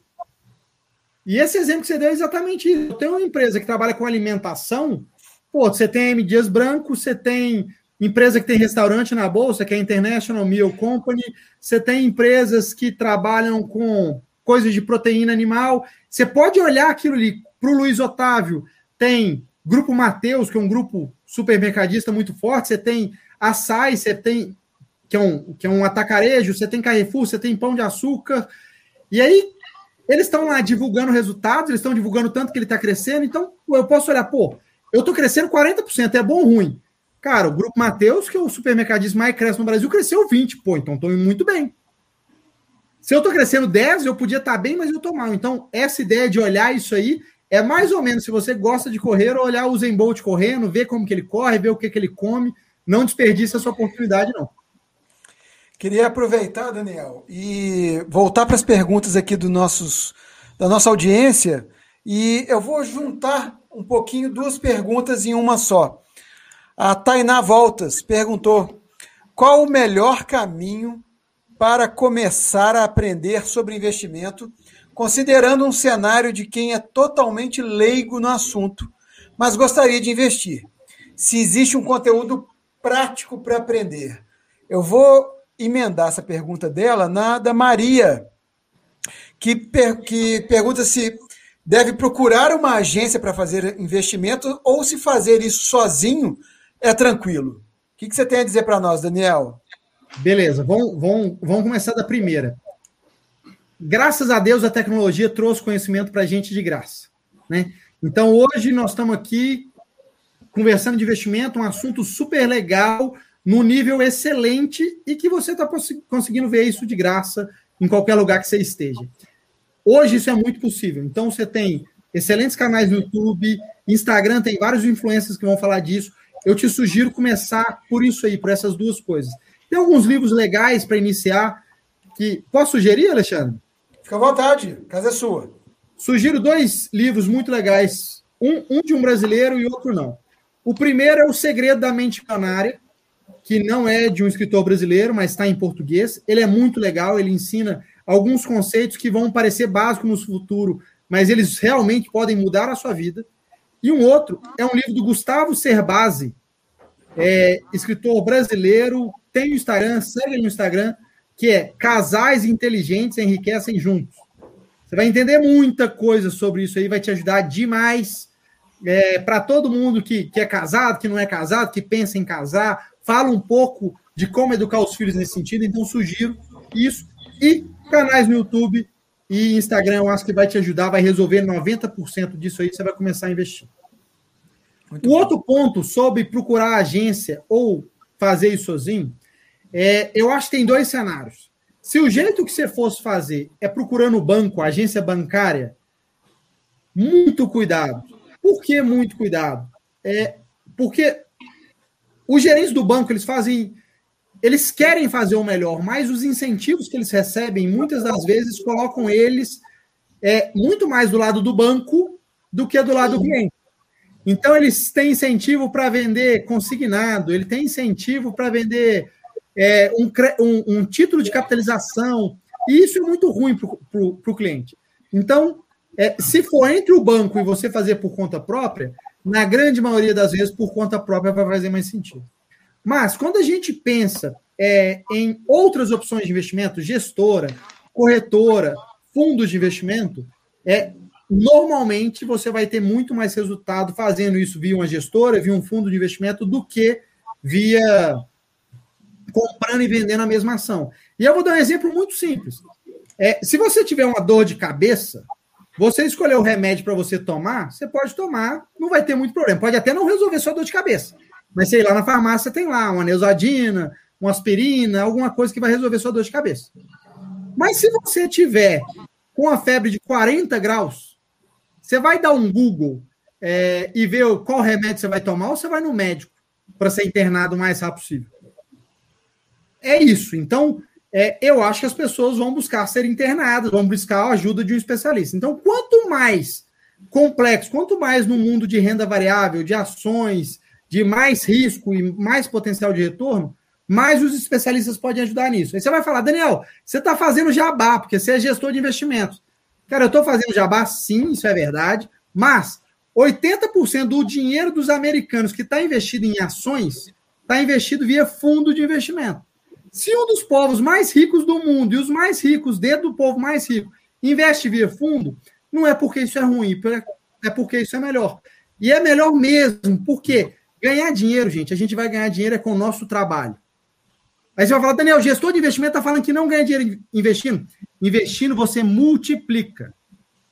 Ganhar dinheiro, você ganha trabalhando. Se você não tem dinheiro, seu caminho não é investir, é trabalhar. Se você tem dinheiro e quer ter rendimento, seu caminho é investir. Então, dinheiro multiplica riqueza. Então, se você conseguiu acumular uma pequena riqueza, investimento vai multiplicar ele. Se você não conseguiu acumular, Bolsa não vai resolver. Se você entrar em investimento para resolver seu problema hoje, você está totalmente errado. E Bom. o Vitor Souza Gomes pergunta aqui como analisar fundos imobiliários para investir. Boa, Vitor. Pergunta super técnica. Eu vou responder rapidão, porque eu não sei se esse é o público geral da nossa live. É, quando a gente pensa em fundo imobiliário, tem duas coisas. Né? No final, eu estou comprando. Na verdade, eu vou transformar ela em técnica e não técnica, que aí todo mundo participa. É, quando eu pego uma casa e compro uma casa, eu estou fazendo um investimento, que é comprar uma casa, e nessa casa eu estou economizando o meu aluguel. É... Então são duas coisas separadas, um investimento e uma economia do aluguel.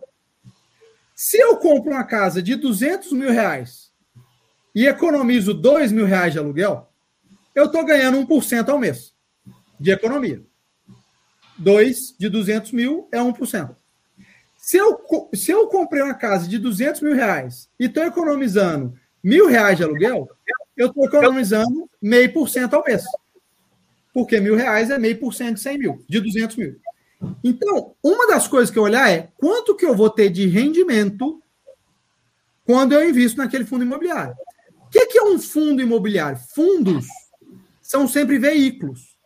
Aí você fala, pô, Daniel, quando eu investo num fundo imobiliário, eu não estou investindo na casa. Tá, mas tem algo no meio do caminho, que é um veículo. E o que, que esse veículo traz de vantagem?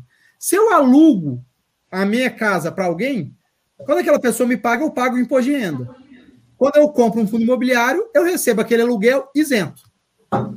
Outra coisa, se eu invisto 200 mil reais numa casa e preciso de 40 mil reais, não tem como eu vender um quarto daquela casa. Eu tenho que vender aquela casa inteira. No fundo imobiliário, tem como eu vender um pedacinho desse fundo imobiliário, continuar com 160 mil investido, ganhar meu aluguel proporcional a 160 mil e ter os 40 mil que eu preciso. Na casa você tem que vender tudo. O outro ponto é que você tem liquidez. O que é, liquidez? Pô, vender uma casa de hoje para amanhã, você vai ter que dar um desconto grande. Não é todo dia que bate alguém na sua casa querendo comprar ela. O fundo imobiliário você tem liquidez, você consegue vender ele rapidinho. Então, uma das coisas que você vai avaliar é o rendimento. Mas Se eu virar o seguinte e falar, cara, minha casa vale dois mil reais. É, minha casa vale 200 mil reais. Desculpa. Você sabe que o aluguel da minha casa deveria ser dois mil reais. Mas eu viro para você e falo assim, cara, eu tenho um contrato de aluguel da minha casa pelos próximos cinco anos que ele é de cinco mil reais por mês.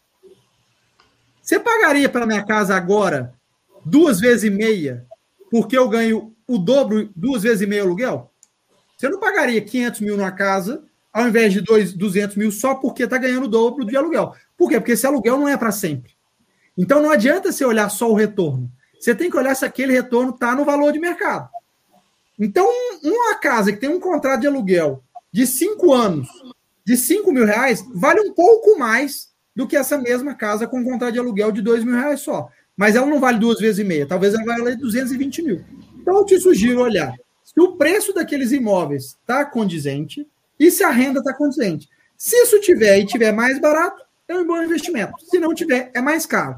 E você está vendo que eu falei de fundo imobiliário, que é muito mais simples que fundo de ação, e já ficou um pouquinho mais complexo. Por isso que às vezes tem um especialista lá, lá estudando esse fundo imobiliário para você, vendo se está caro, se está barato, visitando o imóvel, conversando com os inquilinos, vendo se tem opção mais barata, pode ser um jeito mais fácil de ganhar dinheiro. Show de bola. Gente, bate-papo aqui está fervendo. Muitas perguntas chegando. A gente não vai dar conta de trazer todas até o Daniel. E eu queria propor agora, um, um, nessa reta final, um bate-bola rapidinho para ver se a gente consegue fazer uma terceira rodada aqui. Vocês topam? Bora. Então vamos lá. Luiz Otávio, sua pergunta. Bom, eu, eu vou só pedir uma análise aí. É, eu, eu vi uma entrevista do Nizam Guanais essa semana e ele cunhou a seguinte frase. Ele estava falando de investimento em startups, tá? E eu queria que você trouxesse isso para o público em geral. Quero estar em lugares que veem valor no meu dinheiro. Meu coração é grande, mas meu bolso não é fundo. Eu achei essa frase bastante interessante. O quanto que o emocional, o coração do, das pessoas influenciam na, na poupança, nos gastos, no consumismo? Como é que você enxerga isso? Influencia muito. E, e, e, é o maior vilão. Pode ser o seu maior aliado ou pode ser o seu maior vilão. É, e o emocional é sempre difícil, porque quando a gente vai para os números, números é simples. Então, se minha casa vale 200 mil, alguém ofereceu 210 mil, eu deveria vender, caso não tivesse mais nenhum outro custo. Mas aí você põe o emocional, pô, mas eu comprei essa casa com tanto esforço, e aí você não vende. E é a mesma coisa, é, o, que você, o que você falou de startup, pelo que eu entendi, ele está falando que ele quer algum lugar que o dinheiro dele tenha valor e ele não vai pagar muito mais caro do que aquela startup vale.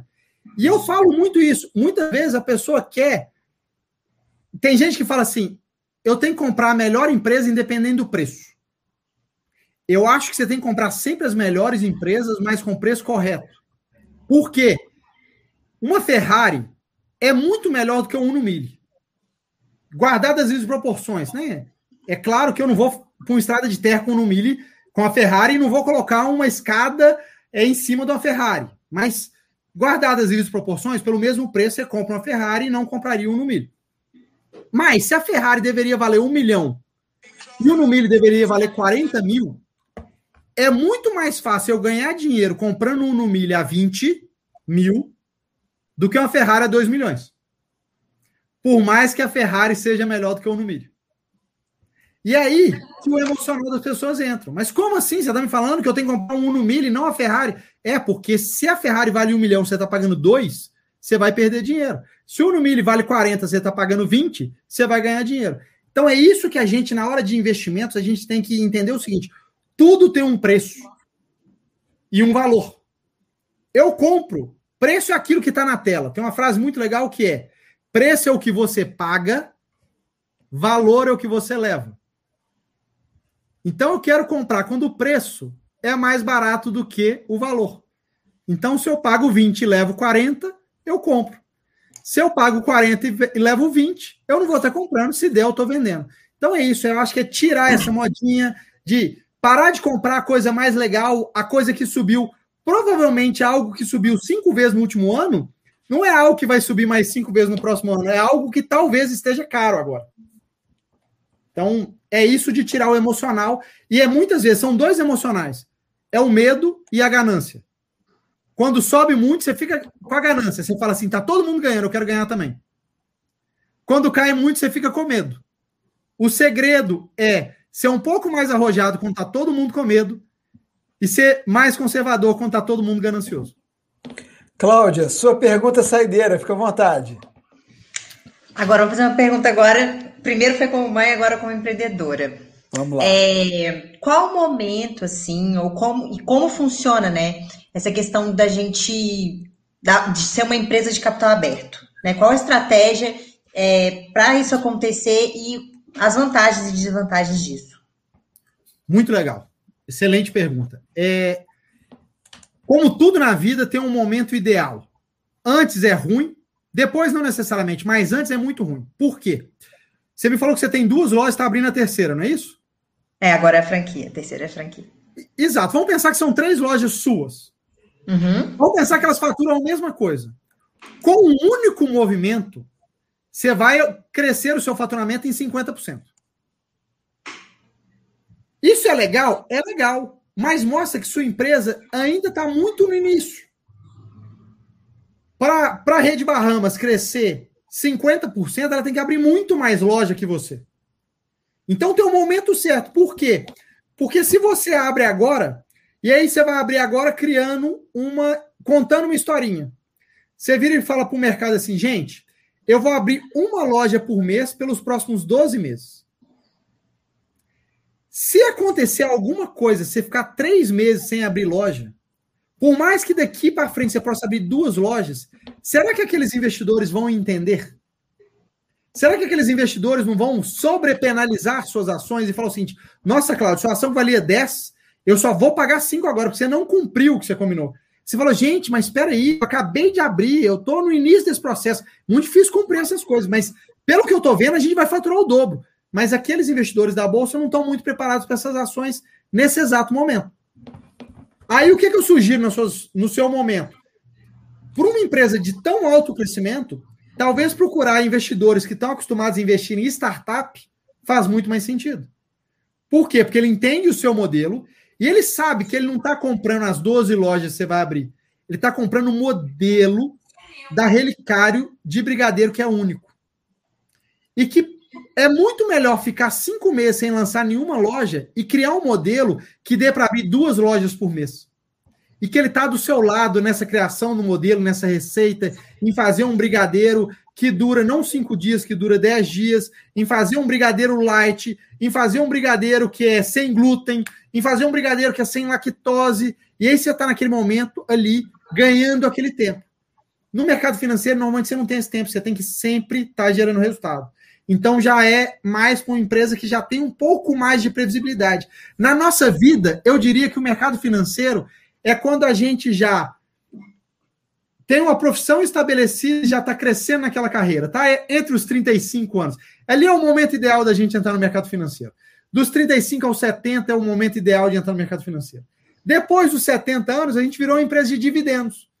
Já não precisa mais de dinheiro para crescer, está distribuindo de dividendo para todo mundo.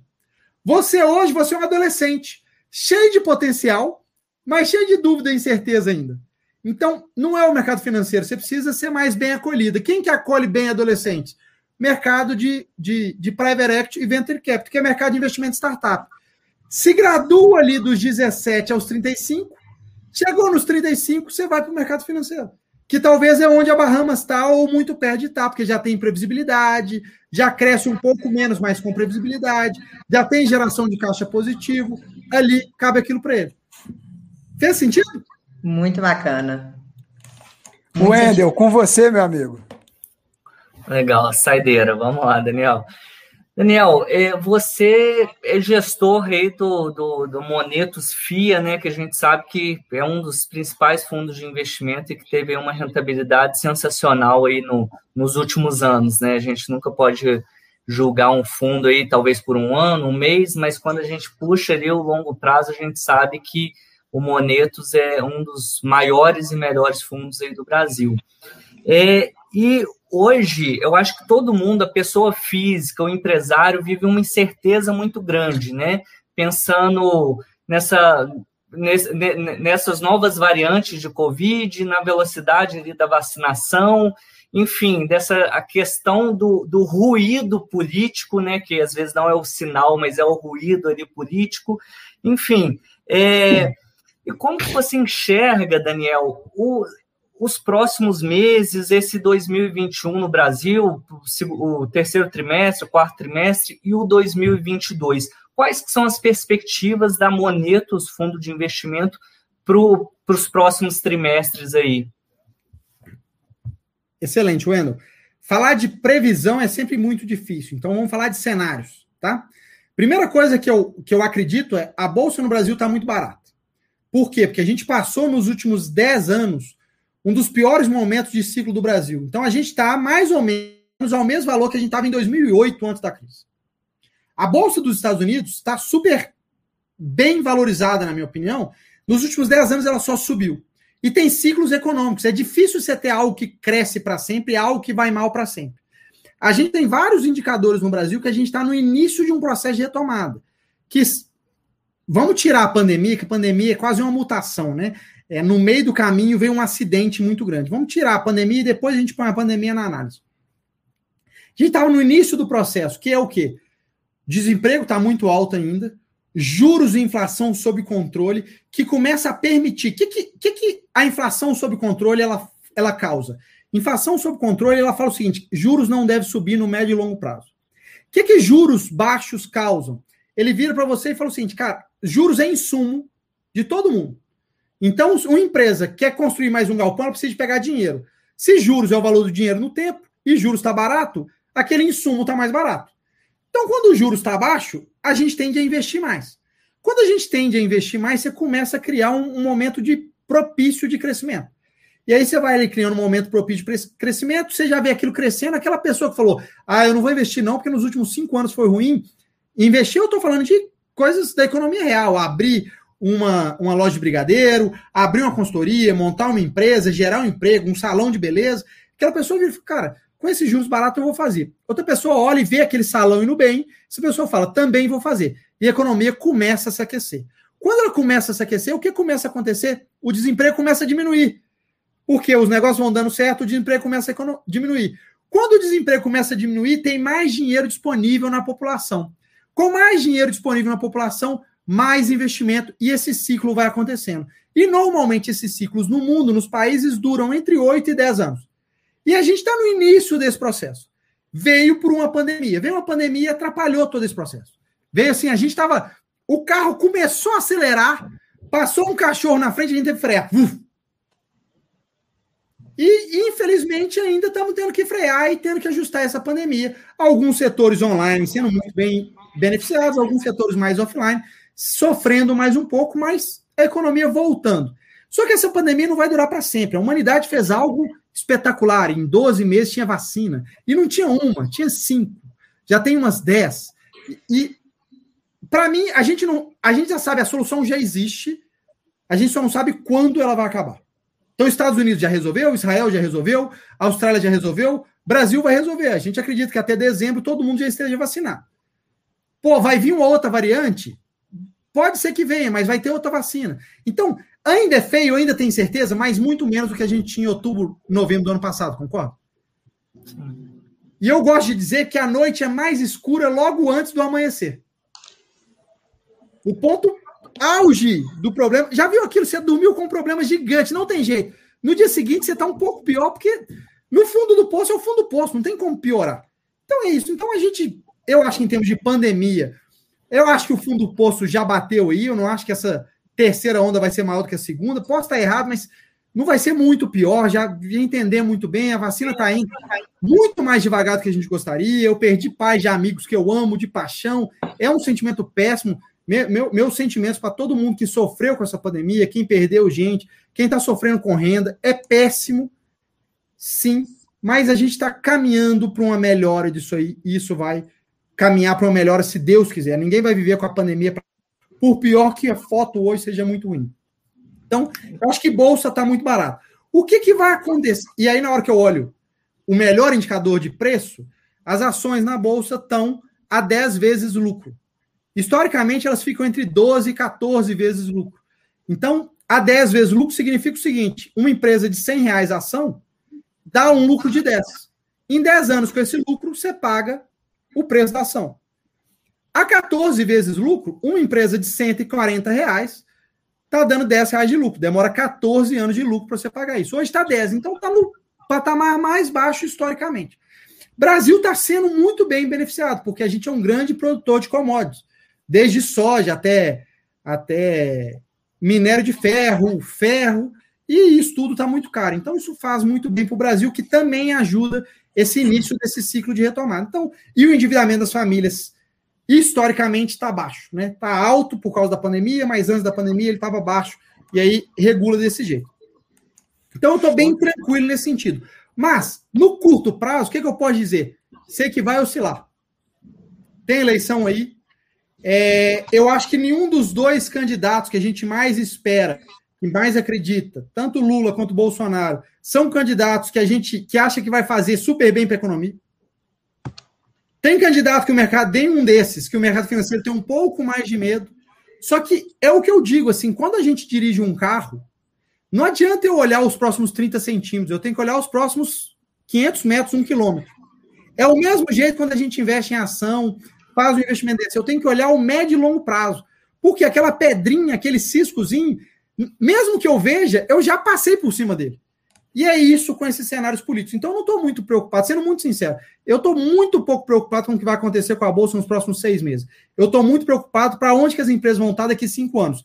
E nisso, eu estou muito confortável. Eu acho que esse é o mote geral. Mas que no curto prazo vai oscilar demais, vai. Eu estava 100% comprado, eu 100% comprado em ações no início da pandemia. Eu perdi 900 mil reais de patrimônio. Cara, qual que é o problema? No final do ano eu já estava ganhando dinheiro. Então não tem muito problema. É esse que é o entendimento. Esse curto prazo, se preocupar com ele, você não faz nada na vida. Então esquece o curto prazo, foca no longo prazo e, e fazer o que tem que ser feito, que é poupar e investir bem.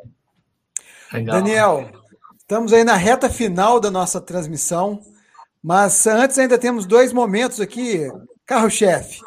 Temos a nossa foto que nós vamos fazer daqui a pouquinho, mas agora está na hora delas, das perguntas cretinas. Então vamos lá. Primeira pergunta cretina para você. Falhou, tá falhado, não se falha mais nisso. Qual o maior erro que você cometeu à frente da empresa e como você lidou com ele? Cara, eu acho que o maior erro de qualquer empreendedor é entender que ele não monta uma empresa. Ele monta um time e esse time monta uma empresa. Então, eu acho que o maior erro é quando a gente, por causa do curto prazo, você não traz a pessoa certa, você não incentiva as pessoas, você não trabalha no longo prazo e você, por algum momento, não ajudou as melhores pessoas a serem cada dia melhor. Então, acho que todo erro de empreendedor está ligado às pessoas que estão do lado dele. Porque, de novo, a gente não cria empresa, a gente cria um time e esse time cria uma empresa junto. Bacana, cara, que bonito isso, bacana mesmo. E é algo que a gente tem ouvido em praticamente todas as nossas edições, é o foco no ser humano. Mas vamos lá, segunda pergunta cretina, preparado? Bora. Qual a primeira lembrança que você tem do negócio que você atua hoje? Nossa, eu tenho que pensar. Cara, a primeira lembrança que eu tenho é que eu sou formado em medicina veterinária. Ô, louco, é... bicho! Por isso as codornas. Por isso as codornas. Eu acho que a primeira lembrança que eu tenho é eu de botina ligando para o corretor de ações, que eu tinha aberto a conta na corretora, e eu comprando 40 ações da CEMIG naquela época. Eu acho que a primeira lembrança que me veio na cabeça, eu não imaginava que eu ia mudar de vida completamente para ajudar os brasileiros a viver a vida que sempre sonharam. Sensacional, cara. E para a gente poder fechar o ciclo das perguntas cretinas, nas minhas próximas férias eu vou. É difícil falar de férias. Eu, vamos falar da próxima viagem, porque eu não lembro da última férias que eu tirei. E não é mentira, porque normalmente to, todo empreendedor viaja, mas difícil ele tirar férias, porque ele faz uma reunião, ele liga para alguém. Então, mas vamos entender. Eu acho que tá bom, mas vamos nas minhas próximas férias eu quero fazer algo com bastante adrenalina e que eu consiga ali é, mudar um pouco de risco. Eu gosto muito de andar de kite. é, no mar, assim, com aquela prancha, aquela pipa, é algo que eu gosto, porque você tem controle, tem adrenalina. Eu acho que nas minhas próximas férias eu vou andar de kite e dar um pouco da relaxada, que esse ano tá, tá, tá, tá bom, mas tá difícil.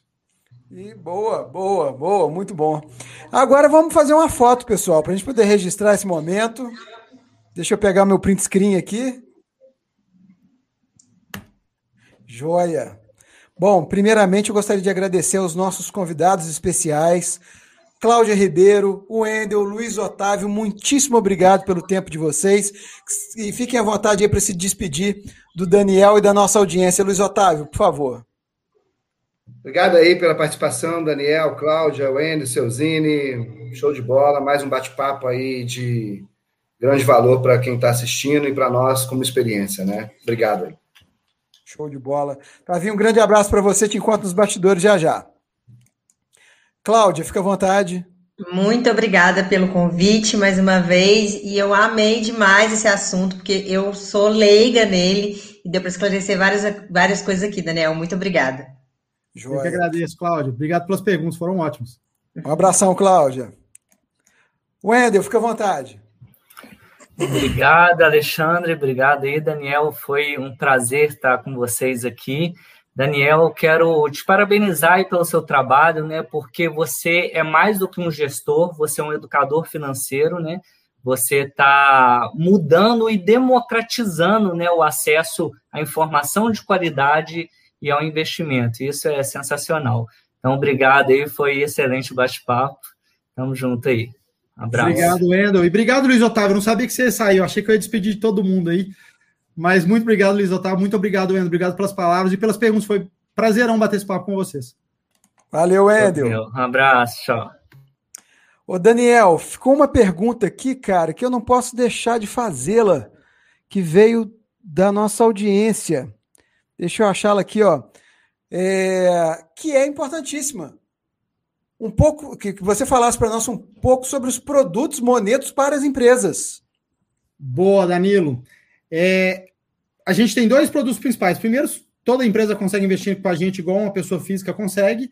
E um outro produto que eu sugiro muito, que é o planejamento financeiro.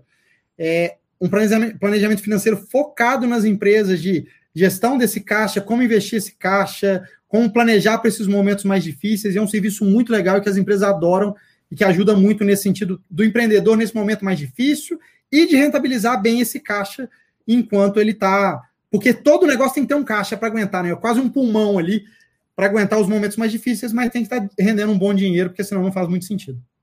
E para quem está nos assistindo, se interessou pela Monetos, basta ir na sua loja de aplicativos e procurar por Monetos, né, Daniel?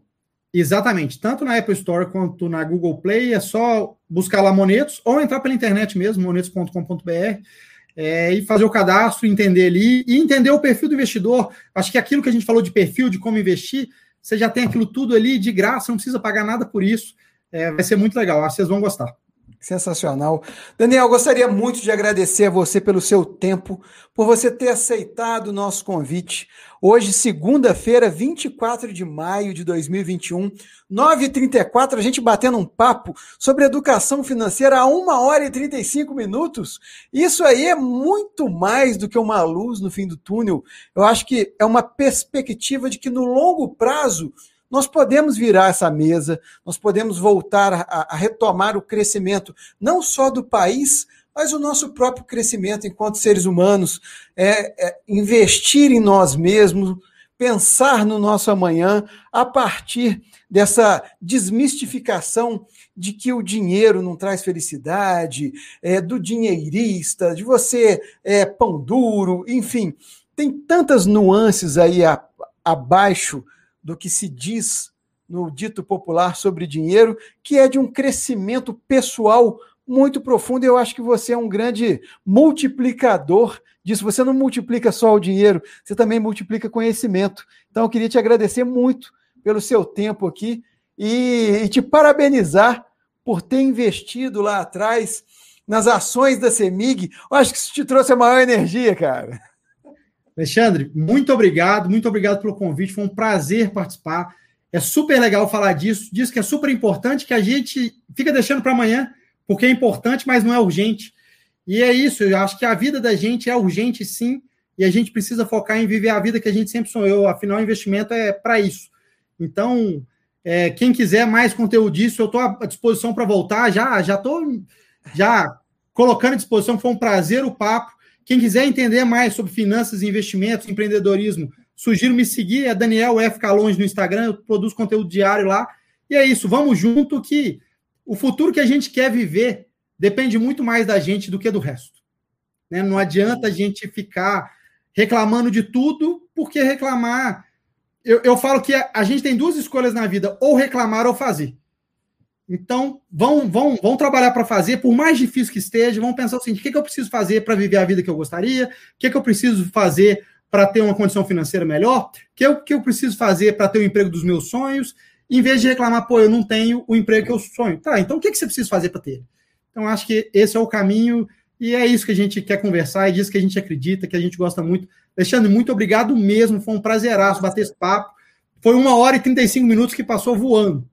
Verdade, verdade. E na próxima vez que vier a Juiz de Fora, comunique para a gente poder ir lá na Relicário tomar um café especial, apreciar um excelente brigadeiro e pagar com o nosso Bahamas Cred. Exatamente, fazer essas duas coisas. Já gostei do cartão e já gostei do brigadeiro. É isso aí. Aproveitar também para agradecer a todos vocês que estiveram conosco aqui ao longo desse bate-papo. Foi incrível dividir essa noite com vocês. Daniel, já falo com você nos bastidores. Muito obrigado. Obrigado.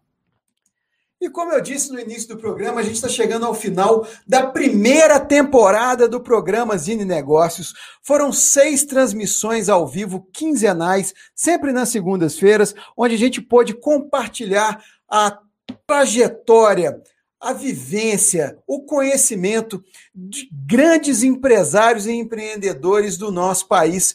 E a gente vem com muito mais aí para a segunda temporada, ainda no mês de junho. E se você quiser saber um pouco mais, basta seguir Zine Negócios no Instagram e ficar sabendo de tudo em primeira mão. Aproveite para deixar aqui o seu curtir nesse vídeo, isso é muito importante para nós.